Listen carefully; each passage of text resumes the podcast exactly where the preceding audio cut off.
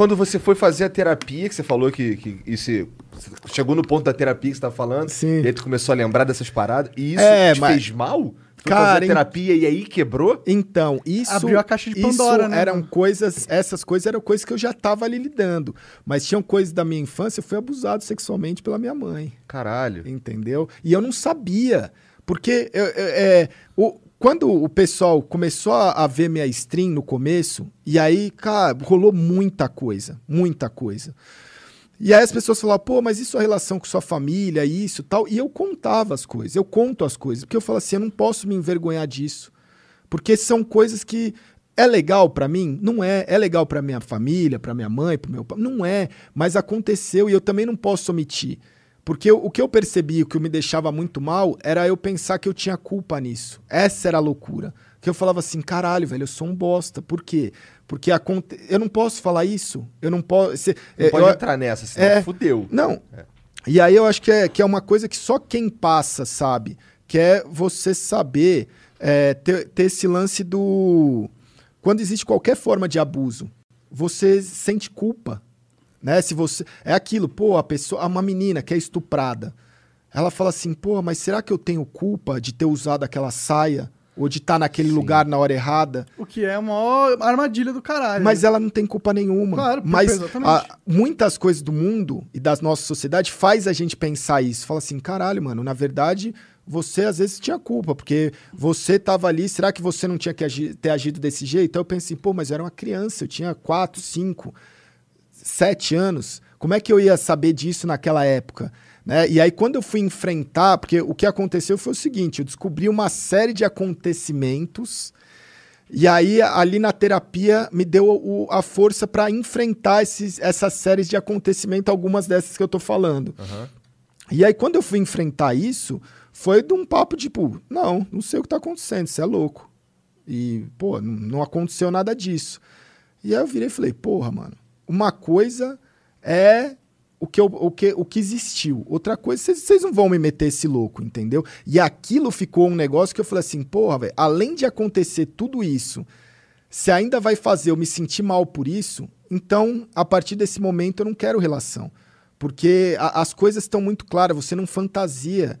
É, o, o- que, que, é, que é meio que como qualquer abuso. Não é só um abuso físico, porque a pessoa ela te abusa fisicamente enquanto você é criança. Quando você vira pré-adolescente, adolescente, o abuso é psicológico. Ah, porra, mas você vai namorar mesmo? Nossa, mas essa menina, será que é boa pra você? Nossa, mas. E é um controle que vai te seguindo. E aí você fica assim, cara, é, é um negócio. E, e para mim foi muito duro. Né? Então eu precisei de um tempo pra mim. E aí, nesse tempo, que eu já comecei a desenvolver um quadro de depressão, porque foram muitas coisas pesadas em pouco tempo, eu virei e falei assim: ó, eu tava num outro relacionamento, aí eu virei e falei: ó, eu preciso de um tempo para descansar. Né? Não, não de, de vida, de, de trabalho, dessas coisas. Ah, por que, que você não vende só parte da empresa, da arena, e, pô, fica sossegado? Aí eu falei, beleza. Vendi, cheguei numa, né, numa, numa outra pessoa, achei um outro sócio, isso foi 2017. Achei um outro sócio, fiz um negócio, ele me deu lá um, um- um imóvel, vendi o imóvel, peguei o dinheiro e falei assim, mano, não tô tão bem, né? Ah, pô, você não tá tão bem, ó, passa esse dinheiro aqui que eu cuido. Putz. E aí já era um relacionamento de quase um ano, mais de um ano, por aí. Passou a namorada na É, época. na época. Aí, mano, passou uma época assim, tipo, poucos dias depois, poucas semanas depois, ela pagou as dívidas que ela tinha, fez os rolês dela, fez não sei o quê, virou e falou assim: ó, você tem 24 horas pra sair da minha casa. Aí eu virei e falei, porra, mas. Foi, foi nessas palavras. Foi- teve um- uma treta, mas aí foram nessas palavras. Eu falei assim, porra, mas e o dinheiro? Que, né, que eu vendia a, a minha parte, e o meu dinheiro? Aí sabe o que eu ouvi? Quanto custou cuidar de você enquanto você tava com depressão? Caralho, cara. Caralho. Então. Não deve ter custado o dinheiro que ela pegou, não. ma- mas assim, Caralho. É, é, é insano, velho. Porque eu olhei aquilo e falei assim, caralho, né, velho? É foda isso. Então tem, pô, 24 Cara, horas. um você- ano vocês estavam namorando? Mano, morava na mesma casa. Entendi. Moravam na mesma casa, só que a casa era dela. Entendi, entendi. Então você tem 24 horas para pegar suas coisas e, e, vazar. Nisso daí, eu juntei minhas coisas, que não eram muitas coisas. Eu tinha um computador, tinha uns, né, tinha uns negocinhos, pá, não tinha cama, não tinha nada, não tinha colchão. E aí eu saí ali na, nas ruas, achei um, um, um, uma kitnet, literalmente, que é um quarto que tinha uma pia de cozinha, um, pô, e, e um banheiro. Era isso. Basicamente, um armarinho era isso. E aí eu falei, virei pro cara e falei, pô, mano, consegue alugar aqui pra mim? É pra estudante, era no Butantã. Estudante da USP alugar ali. Aí ele virou e falou, ó, custa 1.300, com é aluguel, condomínio, luz, água, tudo junto. Aí eu virei e falei assim, porra, animal, velho, eu quero. Aí ele falou, ó, precisa de fiador, não sei o que tal. Eu falei, ó, eu não tenho. Mas o que eu tenho é que eu te garanto que todo mês eu vou te depositar. O cara pegou e falou assim, porra, difícil tal, não sei o que, mas gostei de você, vou confiar. Né? No, tinha mais umas unidades lá. E foi aí que eu, eu achei aquele espaço onde, cara, eu cheguei ali as primeiras noites, eu não tinha cama para dormir, não tinha colchão, dormia no chão. E aí, naquele momento, eu olhei e falei assim: o que, que eu faço da minha vida? Né? Foi aí que eu, eu, eu falei: vou me matar. Porque você tá, seu mundo acabou, você não tem não, é. dinheiro, é... você não tem dinheiro para comprar o seu remédio, você não tem dinheiro para comer. Você, mano, tudo deu errado. Né? Caralho, isso é, é uma situação que é, é pouca poço, gente né? sai daí, cara. É. Cara, é um negócio. Eu cheguei a subir na mureta do prédio para me jogar. Era um prédio de três, quatro andares. Puta, tinha que ser um pouco então, maior. É, então, mas aí, aí, eu fiquei nessa, eu falei, mano. Só que aí nesse dia tocou o interfone, pá, não sei o quê. E, e assim, foi. Cara, como é. Foi uma história muito louca, porque eu, eu tinha começado a fazer live, né? Eu comecei, foi, foi no dia.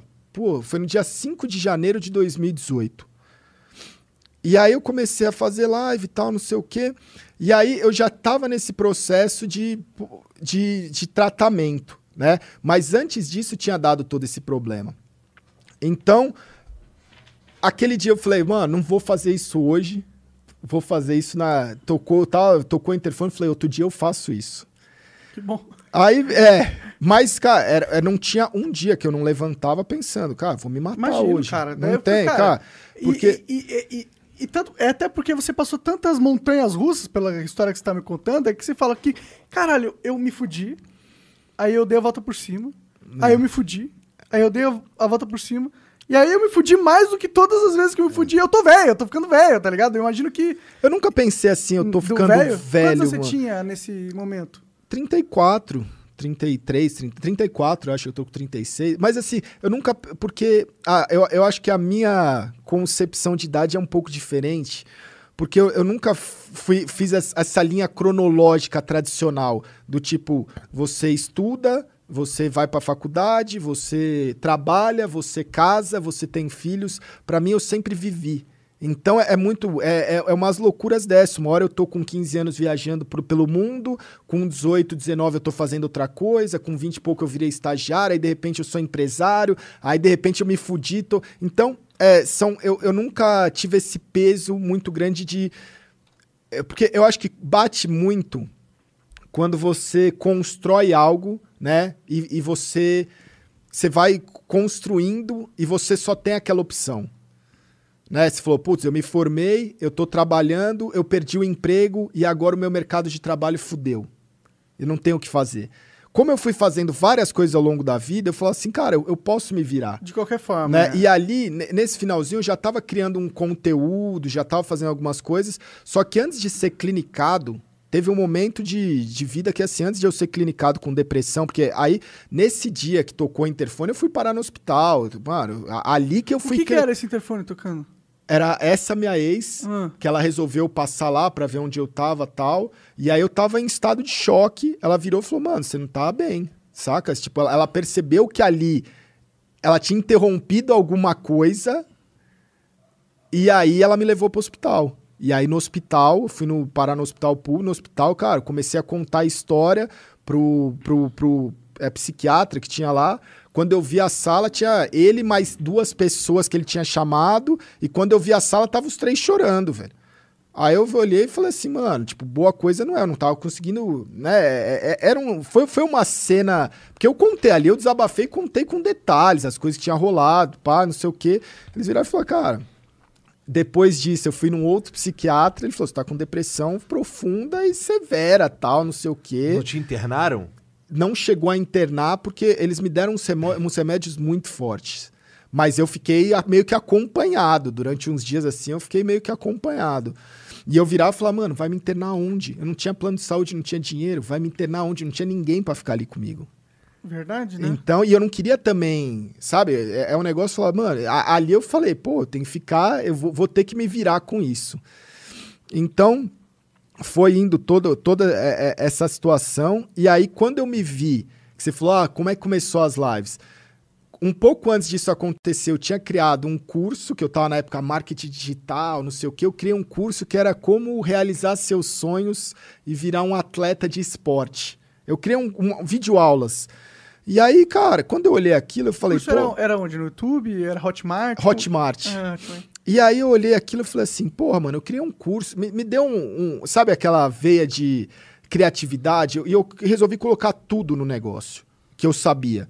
E aí um dia eu peguei, e, e, é, vi, Fez o teu próprio curso. fiz o meu próprio curso e virei e falei assim, mano, eu tô ensinando tudo que eu sei, por que, que eu não uso essa porra? Né? Porque não é só CS, não é só esporte eletrônico, isso aqui pode ser usado pra vida.